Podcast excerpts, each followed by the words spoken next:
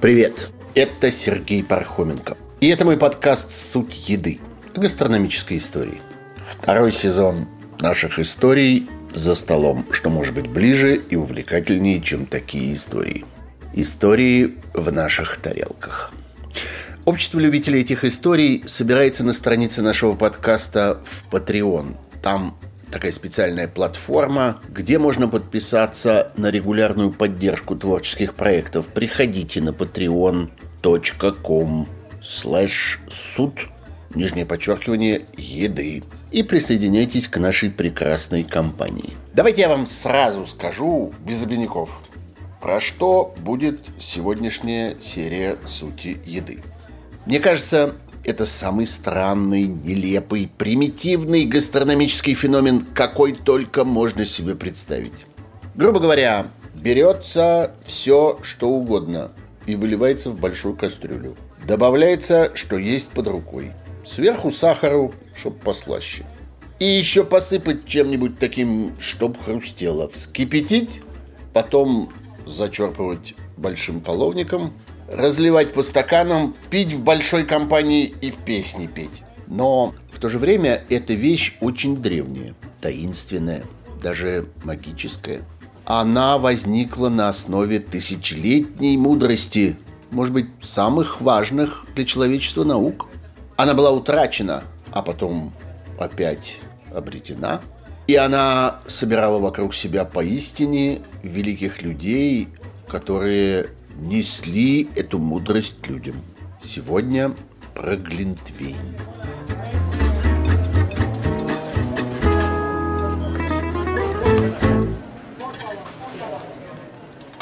Вот это нынешнее слово, которое мы используем для этого напитка, глинтвейн, это, скорее всего, англизированный вариант немецкого слова глюквайн, что означает пылающее вино, такое раскаленное, как бы тлеющее еще.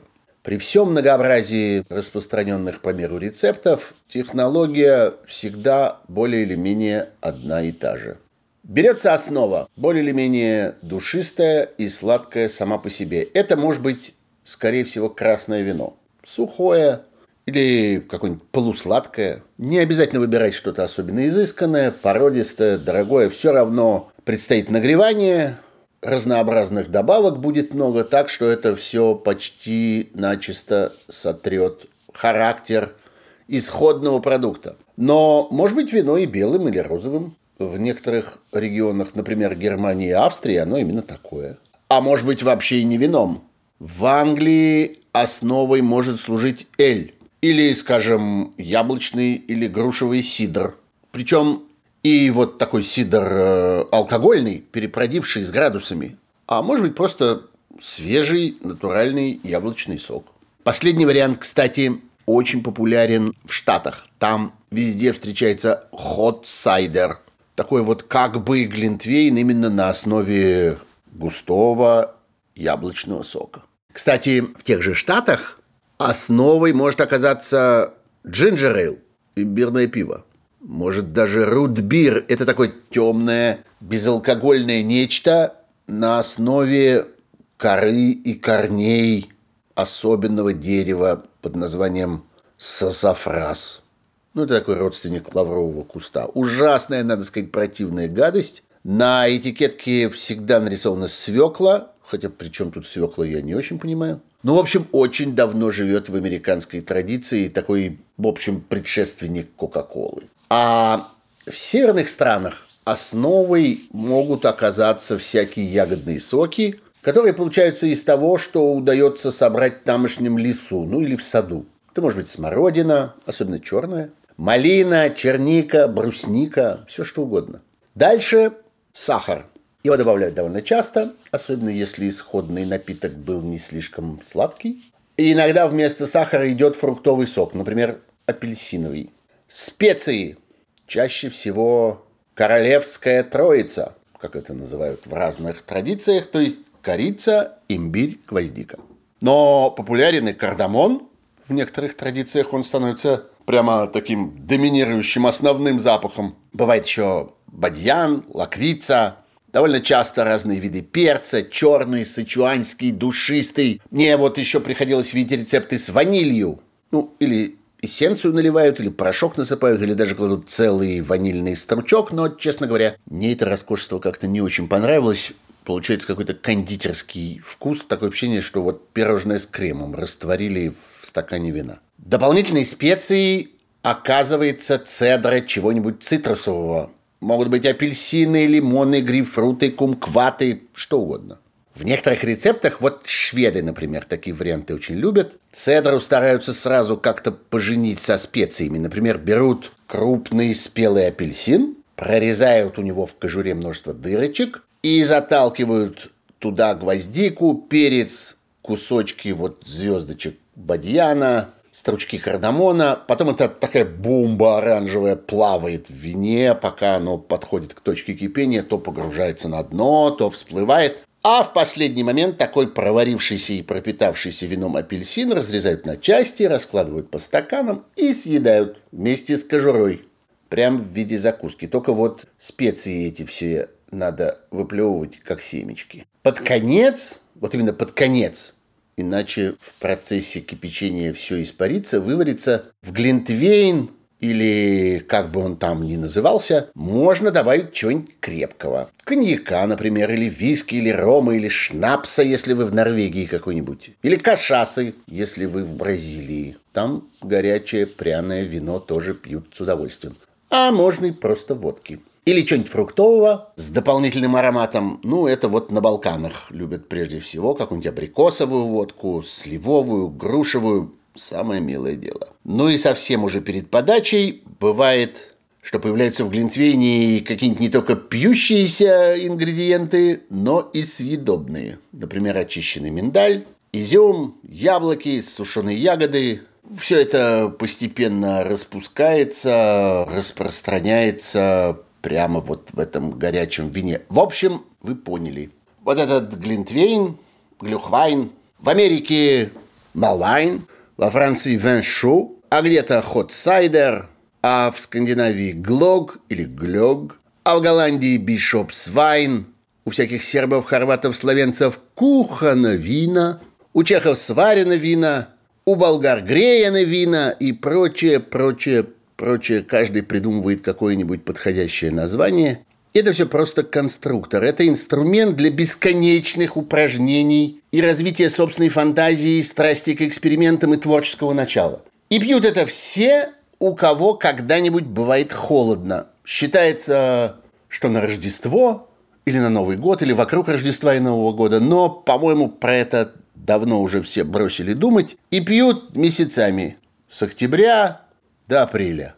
Кстати, там, где не бывает холодно, тоже пьют. Свои глинтвейны есть действительно и в Бразилии с Аргентиной, и в Чили, и в Мексике, и в Южной Африке. Везде, надо заметить, где есть какие-то следы европейской культуры. Пожалуй, в Юго-Восточной Азии, например, в Китае, или где-нибудь в Полинезии, или где-нибудь в экваториальной Африке, вы такого не найдете не потому, что тепло, а потому что нет таких корней.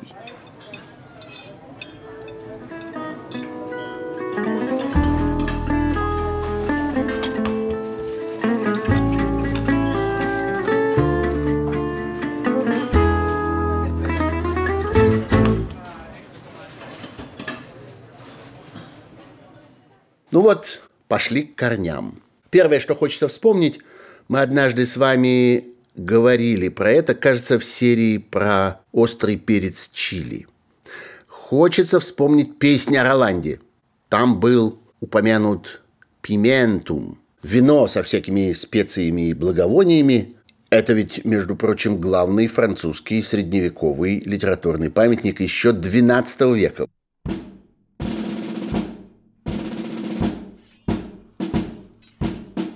Там есть эпизод, когда после битвы император Карл Великий, ну, он же Шарлемань, вы помните, воздает почести своим погибшим воинам и рыцарям и велит их израненные тела обмыть вот этим пиментумом. На первый взгляд кажется, что это должно быть просто самое раннее упоминание о чем-то подобном в Европе. Ну, куда уж раньше, это 12 век. Это вот примерно то самое время, когда Юрий Долгорукий давал на реке Москове кому-то там, не помню кому, обед силен. И вот только что заложил город Москов, в дальнейшем Москву. Но, конечно, с этого история чего-то, что связано с вином, начинаться не может. Вино – вещь очень древняя. Конечно, раз мы говорим про вино, мы должны спуститься по этой вот линии времени гораздо глубже, аж в античность. Нет никаких сомнений, что вино вообще было, может быть, самым распространенным, ну или одним из самых распространенных вообще товаров, которые производила античная цивилизация. Греческая, потом римская. Археологи знают многие десятки разных форм, разных разновидностей всяких сосудов, предназначенных для вина. Глиняных, каменных, металлических. Наверняка деревянные тоже были, но просто до нашего времени как-то не очень сохранились. Вообще большинство посуды, которые располагали, например, греки, это была посуда для изготовления вина, для хранения вина, для перевозки вина, для смешивания вина с водой, для подачи вина на стол и, в конце концов, для употребления вина внутрь. А теперь второе важное соображение. Это вино было, ну, по меньшей мере, с современной точки зрения, плохое. Оно не хранилось долго, оно кисло и тухло, потому что люди тогда не понимали механизма главного процесса, который происходит во время превращения виноградного сока в вино, процесса брожения, то есть переработки сахара в спирт при помощи разных микроорганизмов, прежде всего дрожжевых грибков. Люди не умели искусственно запускать этот процесс, не могли его поддерживать в оптимальном режиме, не умели его вовремя останавливать. Еще вино трудно было перевозить. Сосуды вот эти, их хоть было много разных, каких-то амфор там и прочих глиняных бочек. Все это там расплескивалось, растрескивалось, испарялось, перегревалось, Приходилось эти бочки обмазывать смолой для герметичности, закупоривать тоже чем-то таким, что пахло чем-то посторонним. Вино начинало пропитываться этими запахами. Ну, между прочим, до сих пор в Греции очень популярный напиток рицина. Это такое обычное простецкое столовое белое вино с привкусом смолы. И вот это как раз осталось от древней традиции просмоленных бочек – Бочек таких теперь нет, а вот экстракт со смолистым запахом добавляют в вино намеренно. Наконец, это вино было просто невкусное. Поэтому в него добавляли что ни попадя. Воду, иногда даже морскую, всякие фруктовые соки, известь, золу. Пытались таким способом вино очистить от примеси и осадить всякую муть в нем. Ну и добавляли мед, конечно, главный по тем временам источник сладкого вкуса. А вот это уже почти глинтвейн. Но понятно, что вино с добавками в обиходе этих самых античных людей просто не могло не встречаться. Хроники говорят, что горячее вино с медом – вещь военная, можно сказать, стратегическая – его сдабривали всякими травами, всякими ароматными добавками и использовали для рациона римских армий, когда они отправлялись в походы для завоевания всяких северных колоний на территорию современной Франции и дальше аж прям к самому Альбиону, или в Германию, или, как мы бы теперь сказали, в Восточную Европу, вот туда, где теперь Венгрия, Австрия, Чехия. Римские легионеры с удовольствием грелись этим самым горячим вином и подмешивали к нему все, что удавалось им раздобыть в походе. Через полминуты продолжим. А пока скажу, что мой подкаст «Суть еды» очень нуждается в вашей поддержке. Денег никаких я на нем пока не зарабатываю. Делаю его просто из интереса и из любви к гастрономической истории. А вот труда он требует очень большого – и оборачивается немалыми расходами. Без вас я просто не смогу эту работу продолжать. Пожалуйста, зайдите на мою страницу на платформе Patreon. Подпишитесь на регулярную поддержку проекта. Сумма может быть совсем маленькой, но все равно она мне очень поможет. patreon.com слэш суд, нижнее подчеркивание, еды. Большое спасибо. Окей, кажется, разобрались с античностью. А в средние-то века что?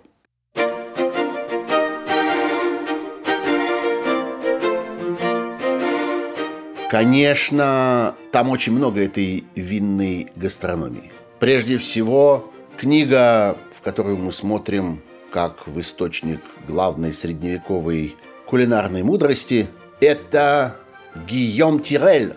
Еще он известен под именем Тайевин. Он написал знаменитый гастрономический трактат Виондье. Это 14 век. Тайевен этот прожил огромную по тем временам жизнь. Он родился в 1320, а умер в 1395 году. Что это за годы? Ну, это вот Иван Калита, Дмитрий Донской на Руси, времена Куликовской битвы, постепенное освобождение от Золотоордынского ига, строительство белокаменного Кремля в Москве. Я очень люблю проводить все эти хронологические параллели и отмечать, что одновременно с чем происходило. Ну вот, в этом самом Виондье, главной книге Гийома Тиреля, обнаруживаем вино в качестве ингредиента просто в большинстве рецептов, которые там перечислены. Для жаркого из куриных грудок надо в какой-то момент, как пишет Гийом Тирель, разложить на решетке над огнем ломти белого хлеба, обжарить их до румяности, потом размочить в алом вине. Он очень любит это слово «алый». В таком же алом вине нужно жарить, например, угря или всякую другую рыбу. Что только с вином не происходило в Средневековье. Жанна Дарк, например, она жила примерно через сто лет после того, как Гийом Тирель собирал в книжку свои рецепты. Вот она была большая любительница вина, но, как свидетельствуют всякие хронисты и летописцы, которые ее сопровождали, она вообще относилась к вину не только как к питью, но и как к еде. И одним из самых частых ее кушаний на привалах в походе была самая обыкновенная тюря из вина и хлеба. Вино она, правда, чаще всего разбавляла напополам с водой, но зато спутники Жанны Дарк пишут, что она выпивала, ну, то есть съедала, иногда подряд четыре больших чаши этого вот винного супа. Такие были нравы. Ну, если мы ищем всяких старинных истоков, приготовления всяких удивительных винных напитков, то интересен как раз не Виандье, а главный конкурент этой книги – английский трактат «The Form of Curie». Ну, я бы это перевел как «Учение варенью», ну, в смысле, наука о готовке. Он был написан примерно в то же самое время, в середине XIV века, но уже в Англии – по другую сторону Ла-Манша от Франции, при дворе короля Ричарда II. И это сборник старинных британских благородных рецептов. Можно сказать, что это самая ранняя из известных нам английских гастрономических книг. И она важна тем, что в ней первый раз упоминается очень много всяких новых для тогдашней кулинарии вещей. Ну, европейской кулинарии имеется в виду. Северной кулинарии, далекой от Греции и Рима. Там первый раз для англичан упоминается оливковое масло, разные виды тыквы и кабачка, а главное, там появляются специи. Вот мускатный орех и гвоздика – это там. И похоже, что это были первые специи, которые пришли в Европу с Востока, но появляются и более редкие, и более ценные в то время. Всякие виды перца, черного, душистого, длинного сычуанского – еще такая специальная африканская специя, которую называли райские зерна. Это тоже что-то вроде перца, но с таким цитрусовым ароматом. Иногда по запаху похоже на кардамон. Еще, собственно, сам кардамон. Ну и кумин, то, что мы теперь называем зера. И корица, конечно, и корни имбиря, и галангала. Ну и вот именно в рукописи этой самой Form of Curie она датируется 1390 годом упоминается волшебный напиток, именно такой, который мы бы назвали Глинтвейном, а немцы Глюхвайном, а американцы Малдвайном, ну и так далее.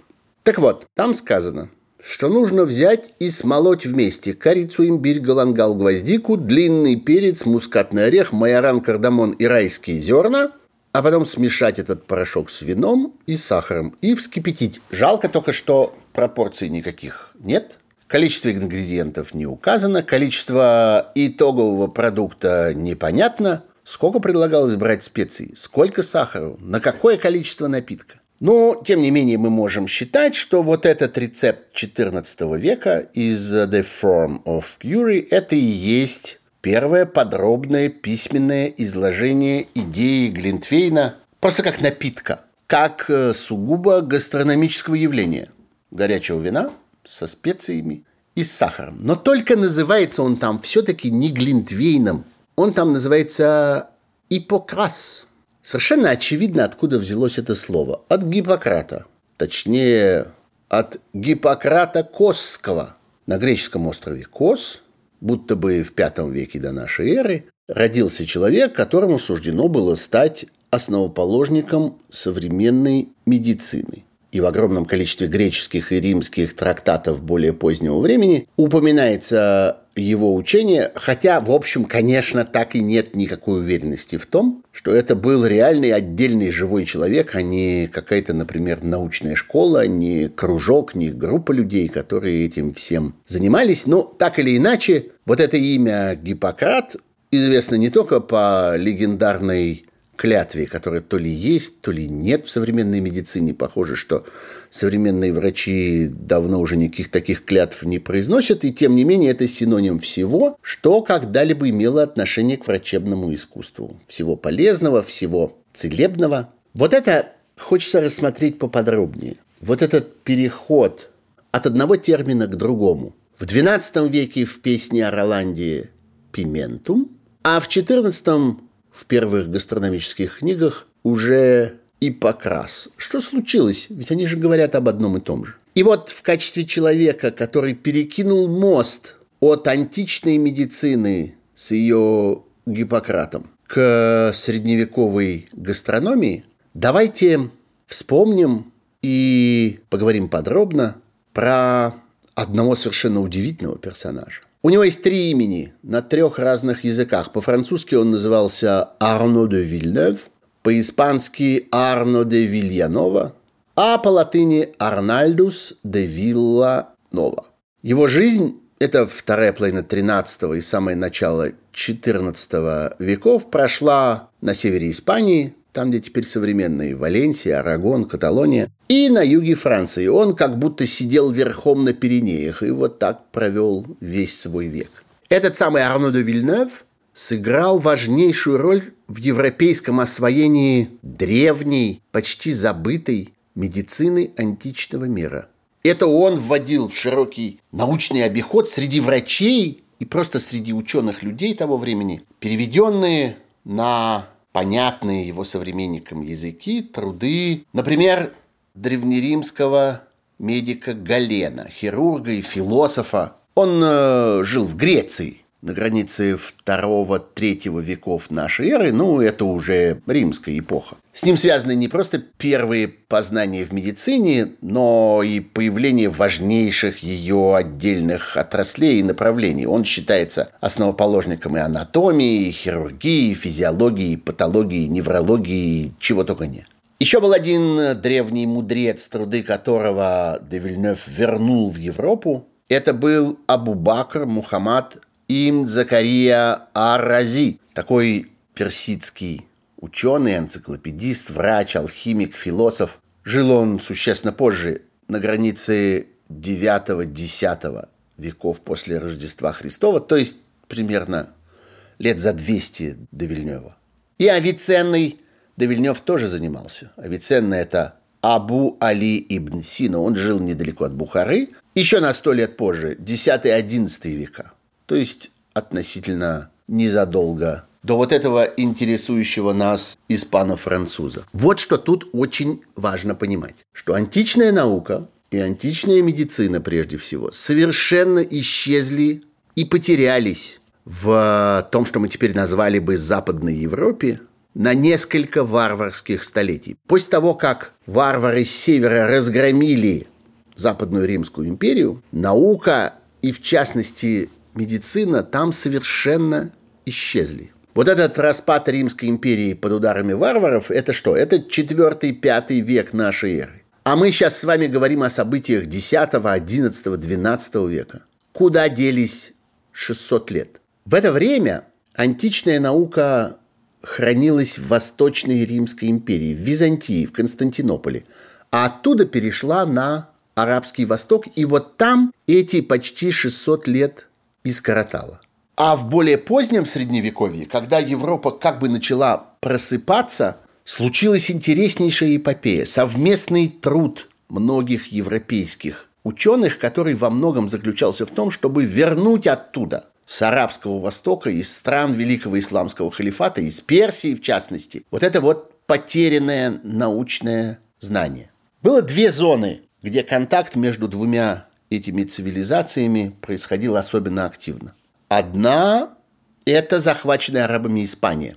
Здесь вот эта перекачка культур, перекачка знаний всегда была очень важна. А другая зона вот этого столкновения а в некоторых ситуациях не столкновения, а наоборот взаимопроникновения двух цивилизаций. Это была Южная Италия и Сицилия.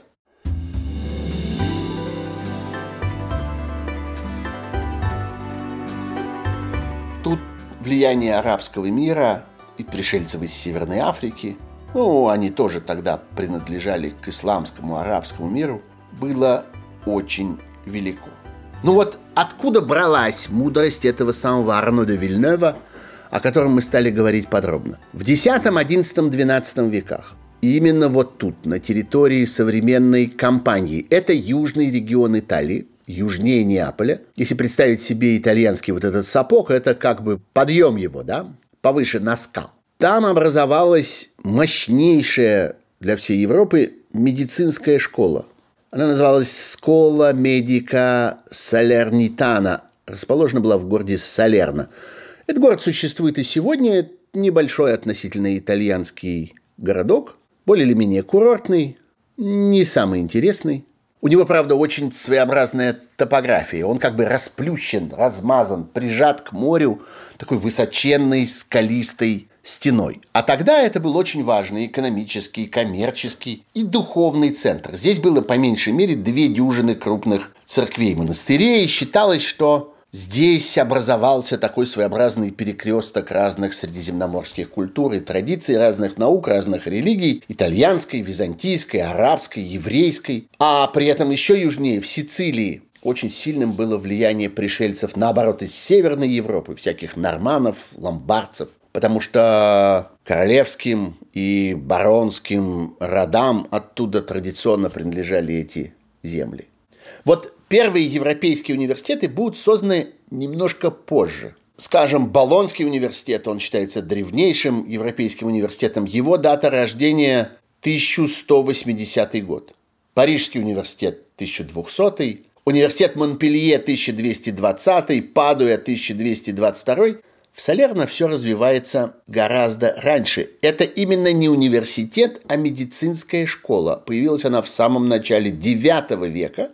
Есть легенда, что в этот момент тут собрались вместе четыре мудреца. Хранители таинственной древней медицинской науки. Они были с четырех разных концов света. Один еврей по имени Гелинус, второй грек по имени Понтус, араб Адела и латинянин Салернус – и каждый из них принялся учить на своем языке. Все это, конечно, сказочные, легендарные фигуры, что-то такое вроде волхвов, которые приносили свои дары Христу, но так или иначе, слава этой медицинской школы в Салерно очень быстро стала распространяться на север, сначала на все итальянские княжества и королевства, потом на владение франских и германских королей. У Салерна образовалась репутация такой вот сокровищницы восточной мудрости, прежде всего восточной медицины. Причем возникает тут такой довольно неожиданный для средневековья тип не вполне церковного мудреца и затворника. Врачи из Салерна, они оказываются одновременно как бы и духовными лицами, и светскими практическими специалистами.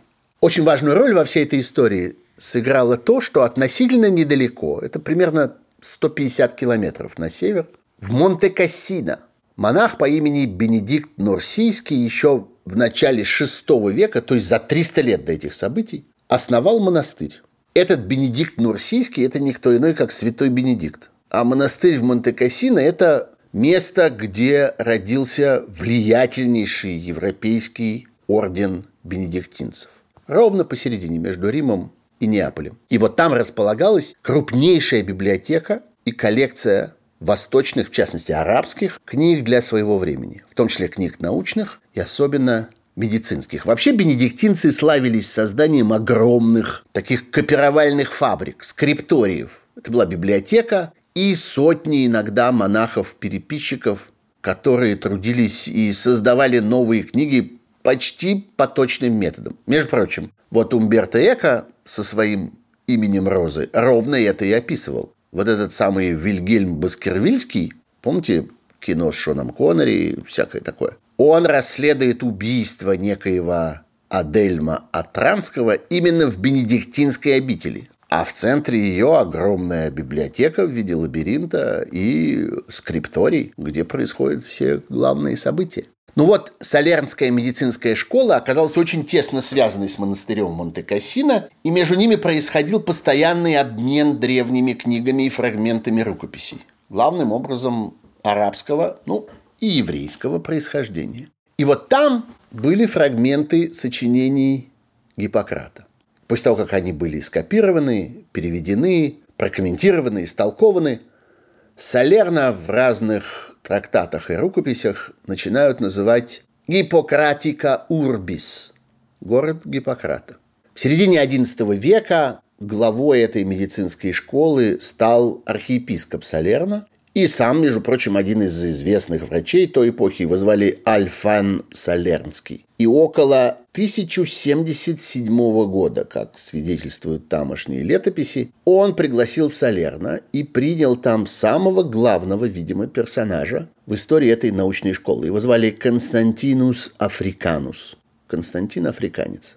Судя по всему, это была совершенно потрясающая личность. Это был полиглот, который владел всеми главными языками тогдашней средиземноморской цивилизации, том числе арабским, арамейским, латынью. Он был книгачей, ученый, историк, врач. Родился в Тунисе, в легендарном Карфагене. К моменту переезда в Салерно ему было немножко больше 50 лет. И вот он привез с собой огромное количество книг, всяких свитков, фрагментов, рукописей еврейского и арабского происхождения, Многие из них происходили из э, очень крупной библиотеки, одной из крупнейших для той эпохи, в тунисском городе Кайруане. Между прочим, не очень понятно, как он их оттуда добыл и каким способом он их оттуда увез. Но, тем не менее, увез. Мораль в те времена не совсем соответствовала нашим сегодняшним представлениям. И то, что мы, может быть, сегодня назвали бы хитростью, или даже мошенничеством, или даже воровством, тогда считалось добродетелью, если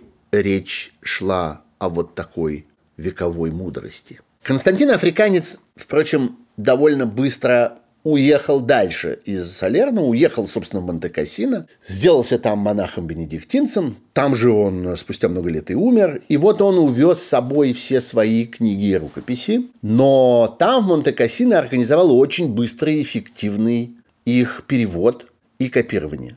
И именно эти книги в переводах и с комментариями самого Константина Африканца и других вот этих бенедиктинских мудрецов, они составили основной корпус учебных книг в Солернской школе. И оставались знаменитыми европейскими учебниками медицины очень долго, чуть не до начала XVIII века во Франции, в Италии, в Испании. Врачи в университетах продолжали это все читать и продолжали на этом учиться. Но потом случился постепенный закат Солернской школы уже там в 13-14 веках медицина была причислена к либеральным наукам, и вошла в такой классический набор университетских дисциплин вместе с философией, вместе с юриспруденцией. И по мере того, как это происходило, медицину все активнее и активнее стали преподавать в Болонье, в Падуе, в Монпелье, в Париже. А с 13 века еще и в Оксфорде и в Кембридже, которые к тому времени окрепли, расцвели в Англии и стали принимать иностранных студентов.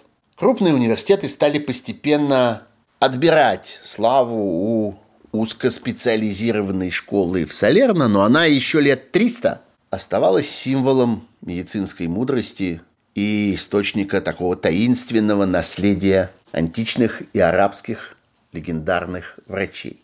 Еще одна интересная деталь состоит в том, что именно в Салерно в годы расцвета этой школы начали обучать медицине женщин. Конечно, это были монахини из здешних женских монастырей, но появился даже специальный термин «дам de Salerne» – «салернские дамы». Такое собирательное название для легендарных женщин, которые практиковали в средневековой Европе, занимались медицинским искусством, в частности хирургией, Считается, что все они так или иначе прошли через Солернскую медицинскую школу, и история сохранила довольно много имен. Была, например, в XI веке такая Тротула, в XIII веке была женщина-хирург по имени Ребекка де Гуарна, в XIV веке Абелла, одновременно с ней некая Меркуриада, в XV веке Констанция Календа. Вот это все дамы из Салерна. И каждая из них была основателем потом целой школы, целой ассоциации медиков, которые часто назывались по их имени. Так вот, этот самый исследователь и последователь Галена и других античных и арабских врачей, Арно де Вильнев, он опирался на вот это все поразительное наследие Салернской школы. Совершенно точно был постоянным потребителем и постоянным читателем разных книг, переводов и комментариев, которые рождались там и в Монте-Кассино.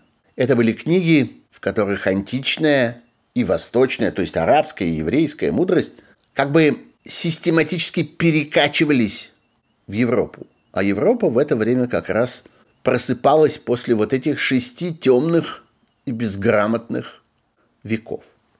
Из этого до Вильнева получилось что-то вроде эталонного ученого своего времени. Вот европейское средневековое общество именно так представляло себе ученого мужа. С одной стороны, это врач, такой рационалист, практик, который создает свое собственное учение на основании своих же исследований и на основании писанной мудрости из древних времен, а с другой стороны обязательно философ и богослов. И вот он погружен в размышления, в дискуссии о важнейших этических проблемах своего времени. Девильнев в разное время бывал то доминиканским, то францисканским монахом. Он был автором множества богословских трудов. У него были излюбленные богословские сюжеты, исследованию которых он посвящал целые годы. Например, он исследовал теорию апокалипсиса, теорию конца света – он, между прочим, предсказал глобальный раскол церкви. Он считал, что разделение ее на истинную и ложную обязательно должно произойти. Без этого конец света не обойдется. Примерно в 1280 году он написал свою первую чисто медицинскую работу. За этим последовало еще штук 40 других трактатов, и они были посвящены самым разным аспектам здоровья и всяким связям между здоровьем человека и богословскими вопросами и проблемами.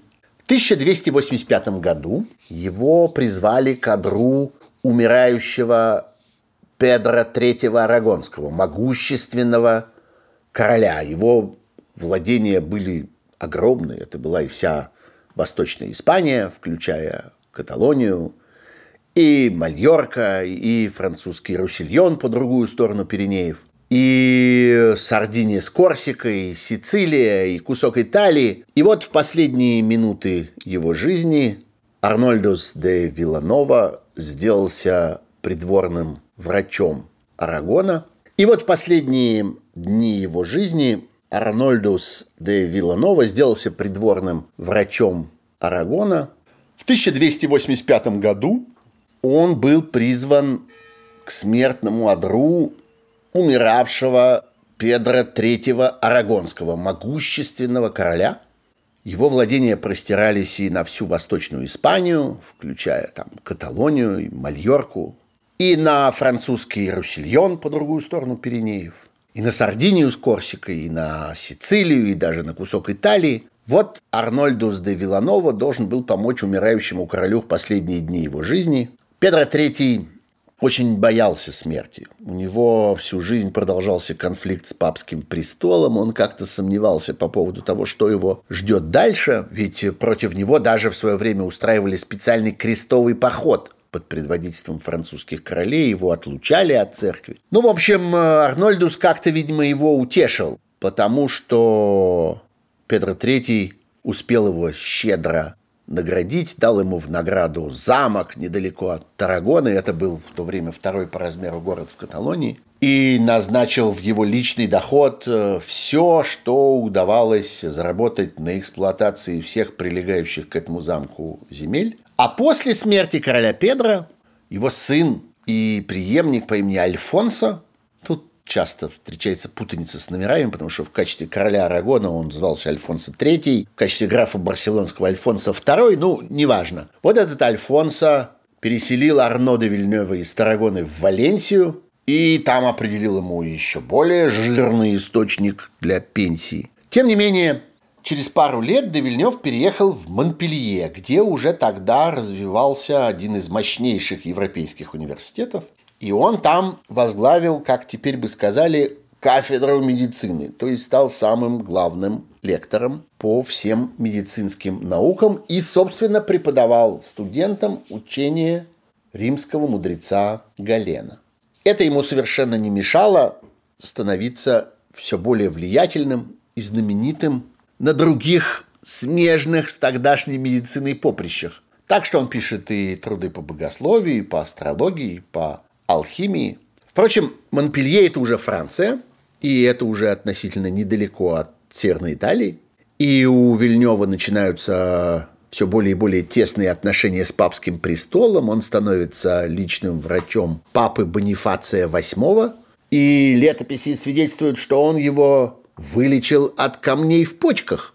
Причем сделал это не вполне медицинским а скорее астрологическим путем. Лечил он прикладыванием специальной, собственноручно им изготовленной золотой печати, покрытой астрологическими знаками. Ну, такая была медицина. Тем не менее, после этого успеха он в качестве терапевта приобрел буквально общеевропейскую славу.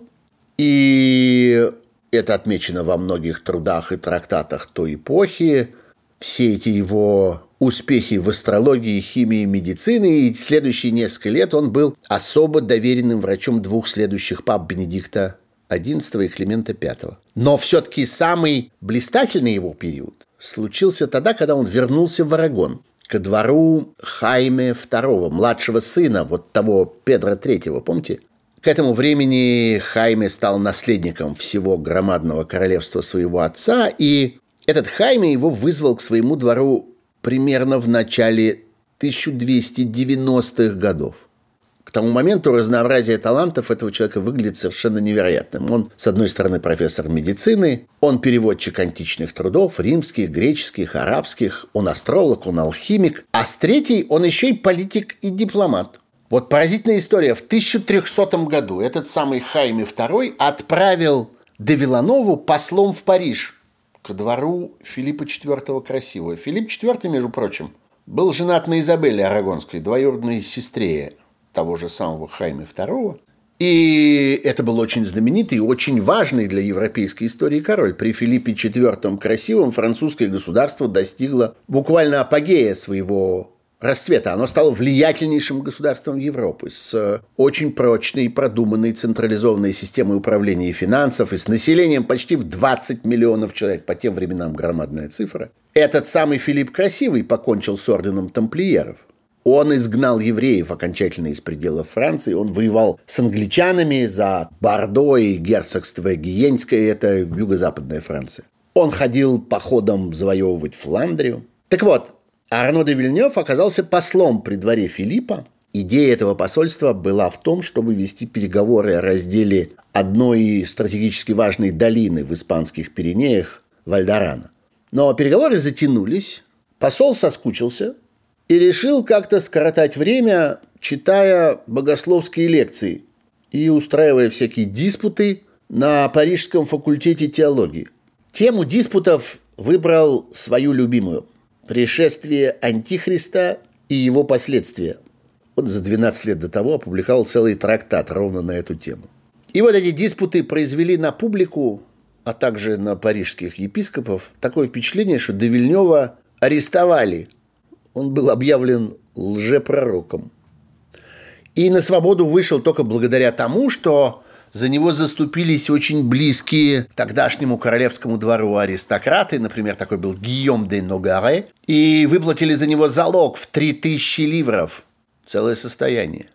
А снято обвинение было только после того, как Девильнев согласился подписать специальный документ с отказом от целого списка спорных утверждений, которые он умудрился выдвинуть во время дебатов в университете. Ну, после этого поскорее уехал из Парижа. Вот такой был доктор, вот такой был алхимик с дипломатическими, а также богословскими замашками.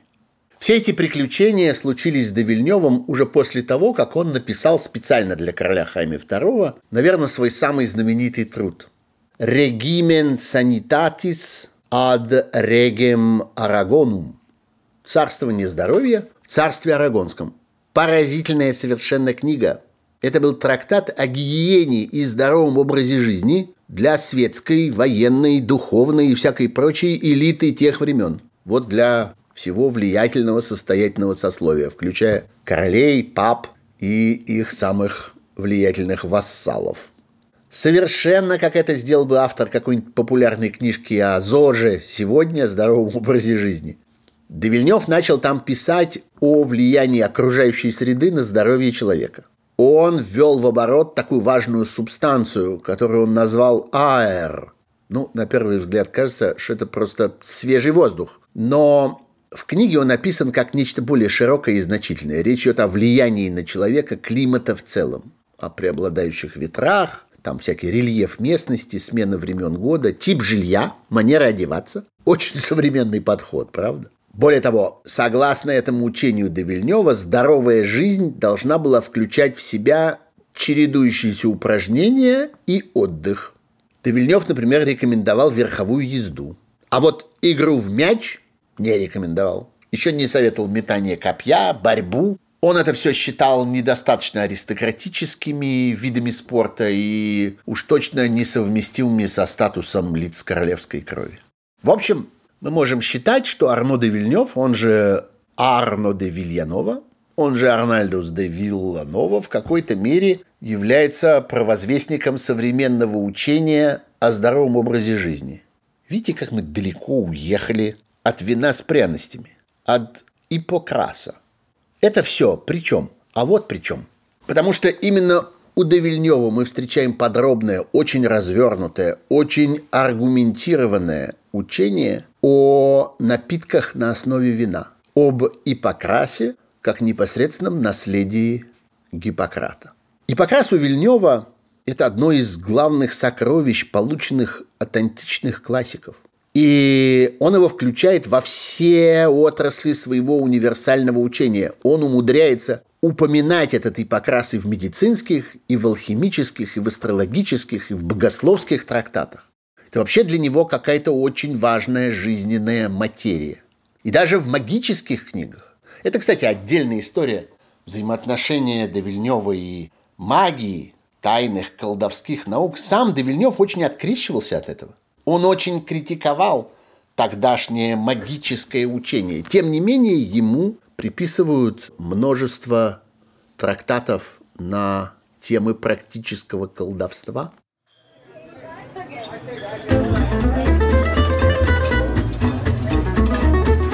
Через полминуты продолжим. А я только хотел вам напомнить, что у меня есть книжка. Я ее писал много лет. В ней очерки о гастрономической географии – и о гастрономической философии. Книжка называется «Все сначала».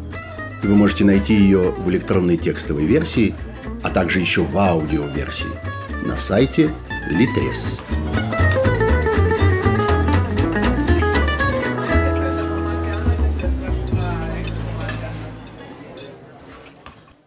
В конце 1290-х годов, как раз тот период, когда Довильнев постоянно метался между преподаванием в университете Монпелье и своими обязанностями придворного врача при Хайме II Арагонском, Девильнев умудрился написать целую книгу о целебных свойствах вина. И не просто вина, а вот именно такого, которое получается от соединения его с пряными травами, специями и даже с алхимическими металлами.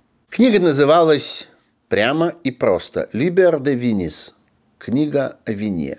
И книга эта, ну, все исследователи этого трактата об этом пишут, опять-таки написана под влиянием уже известных к тому моменту трудов греко-римского врача Галена, арабского Ибн Сины и их коллег и последователей.